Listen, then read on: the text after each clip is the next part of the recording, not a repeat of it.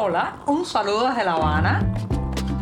Les habla Joanny Sánchez, cubana, periodista, ciudadana, y les traigo este cafecito informativo recién colado y sin azúcar para despertar.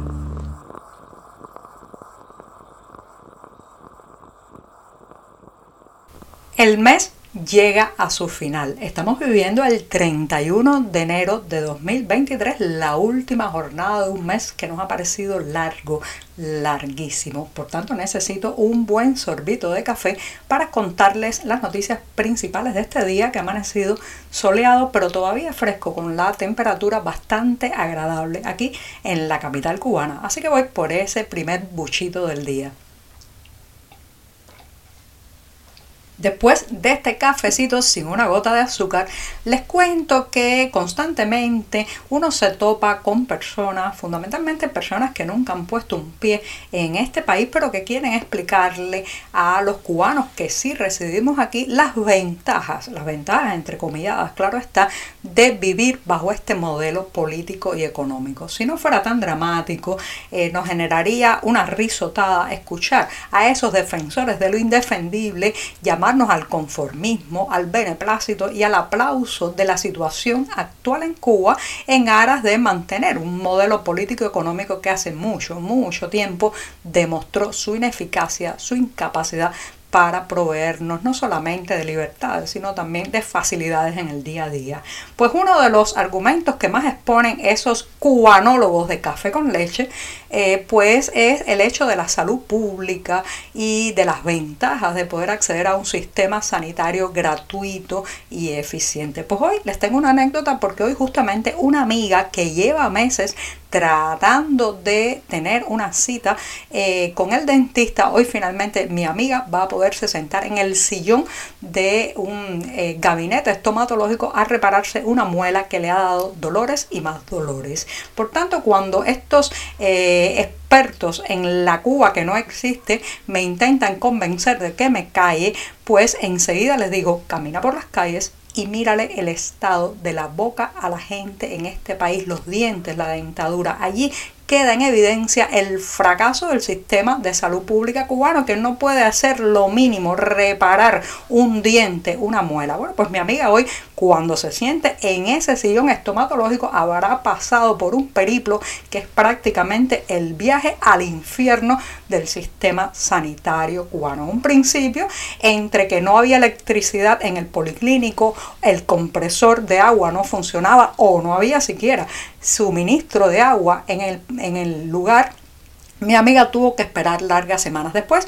Después el dentista le comunicó que no tenía amalgama, o sea, el material para sellar el hueco de la muela de mi amiga que siguió sufriendo y penando eh, para eh, poder conseguir entonces después y a un precio altísimo en el mercado informal el dichoso producto que debería estar en ese sistema que gratuito y público con el que tanto nos chantajea la propaganda oficial y sus adeptos por el mundo.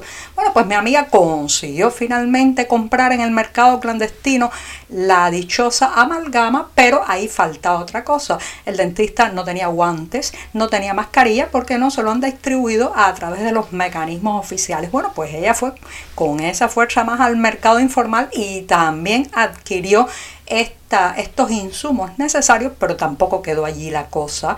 Hay que estimular, eh, que significa ayudar económicamente o con regalos al, al personal sanitario, porque imagínense ustedes, también tienen que vivir como diríamos los cubanos. Y entonces mi amiga compró unos regalos, adquirió algunos presentes y ahora sí parece ser que esta mañana va a lograr abrir la boca en un lugar eh, con servicio estomatológico y que le reparen su muela. Entre una cosa y otra ha gastado miles de pesos cubanos y esperado muchísimo tiempo con malestar y dolor. ¿Es acaso esto un sistema de salud pública para mostrar al mundo, para pavonearse, para decir que tenemos la, la mejor de la infraestructura sanitaria posible. Señoras y señores, esto da vergüenza, vergüenza que tengamos que pasar por esto. Y los que no tienen el dinero, los que no pueden comprar la amalgama en el mercado negro, los que no tienen la posibilidad de adquirir guantes ni mascarillas para dar al dentista. ¿Qué hacen eso? Bueno, pues esos son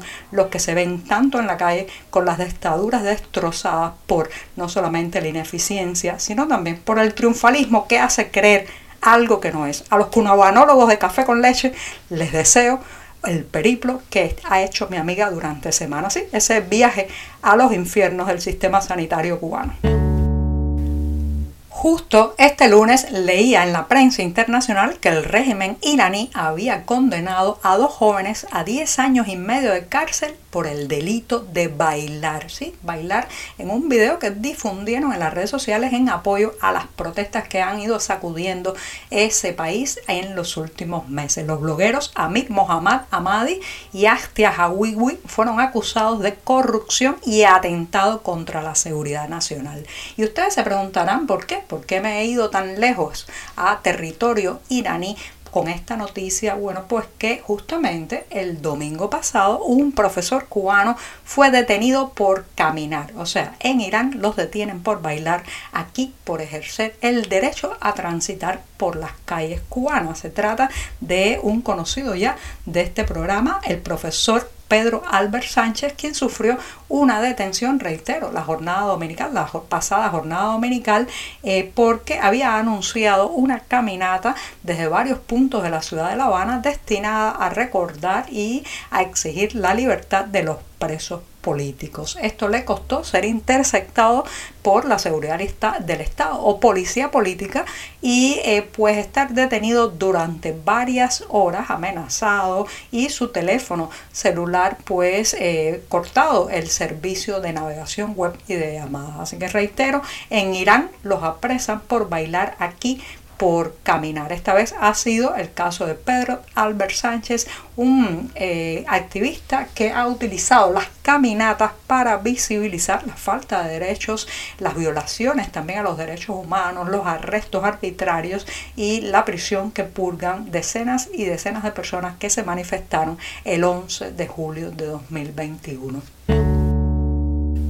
Ayer se dio a conocer que el joven cubano Alejandro Aguilera Milanés, quien trabajaba como chofer de la Brigada Médica Cubana en Puerto Príncipe, Haití, ha sido secuestrado. Aunque el secuestro ocurrió el pasado 23 de enero, fue este lunes que una nota publicada por el Ministerio de Salud Pública confirmó la noticia y agregó algunos detalles, como por ejemplo este joven colaborador nacido y eh, que también trabajó como parte del personal sanitario en la provincia de Las Tunas, bueno, pues fue secuestrado en Haití, una sociedad que ya saben está sacudida por el caos, por el caos político, por las bandas, los secuestros y los asesinatos, lamentablemente en el contexto que viven ahora mismo los haitianos y el personal de salud pública cubano pues no ha sido digamos ajeno a esa situación eh, hace ya prácticamente un año en enero de 2022 también fue secuestrada allí la doctora Daimara Helen Pérez, la doctora cubana que en ese momento se encontraba trabajando de manera independiente, o sea, no estaba insertada dentro de una misión oficial cubana. Los que sí no han corrido la suerte de Daimara Helen Pérez, que fue liberada días después de haber sido secuestrada en Haití. Los que no han corrido eh, igual suerte son los dos eh, médicos cubanos que ya van a cumplir el próximo mes de abril cuatro años de haber sido secuestrados en Kenia. Se trata del cirujano Landy Rodríguez y el especialista en medicina general Acel Herrera, de los que poco, muy poco cuentan los medios oficiales cubanos. Así que vamos a esperar qué ocurre con Alejandro Aguilera Milanés, el joven tunero secuestrado en Haití. Hay que presionar también a la opinión pública para que mantenga su caso en activo y no olvidar ni pasar la página. Esto, señoras y señores, son también los riesgos de las brigadas médicas oficiales que se envían a otras partes del mundo. Y ya toca despedir no solo este programa de martes, sino también decir adiós al mes de enero que nos ha parecido tan tan largo. Y me voy con una pincelada musical porque tengo que recordarles a todos aquellos que están por Madrid en estos días que el próximo jueves 2 de febrero el músico, compositor y productor cubano Pavel Urquiza estará presentando su nuevo disco Regreso a la Tierra. Esto, señoras y señores, va a ser un gustazo. Ya saben que Pavel Urquiza ha sido eh, compositor de grandes éxitos de la música cubana y sobre todo un autor que muestra desde la sensibilidad y el apego a la identidad cubana muchas, muchas potencialidades y posibilidades a través de la música, de la guitarra y de la voz. Esa misma voz que canta en la cortinilla musical de este programa Café, tu buchito de café. Sí, ese también es Pavel Urquiza, que reitero, el próximo jueves presenta Regreso a la Tierra en Madrid, España. Los detalles de la hora y el lugar exacto, como siempre, en la cartelera del diario digital 14 y media. Ahora sí, me despido hasta mañana miércoles, el día atravesadísimo de la semana. Muchas gracias. Por hoy es todo. Te espero mañana a la misma hora. Síguenos en 14medio.com. También estamos en Facebook, Twitter, Instagram y en tu WhatsApp. No olvides, claro está, compartir nuestro cafecito informativo con tus amigos.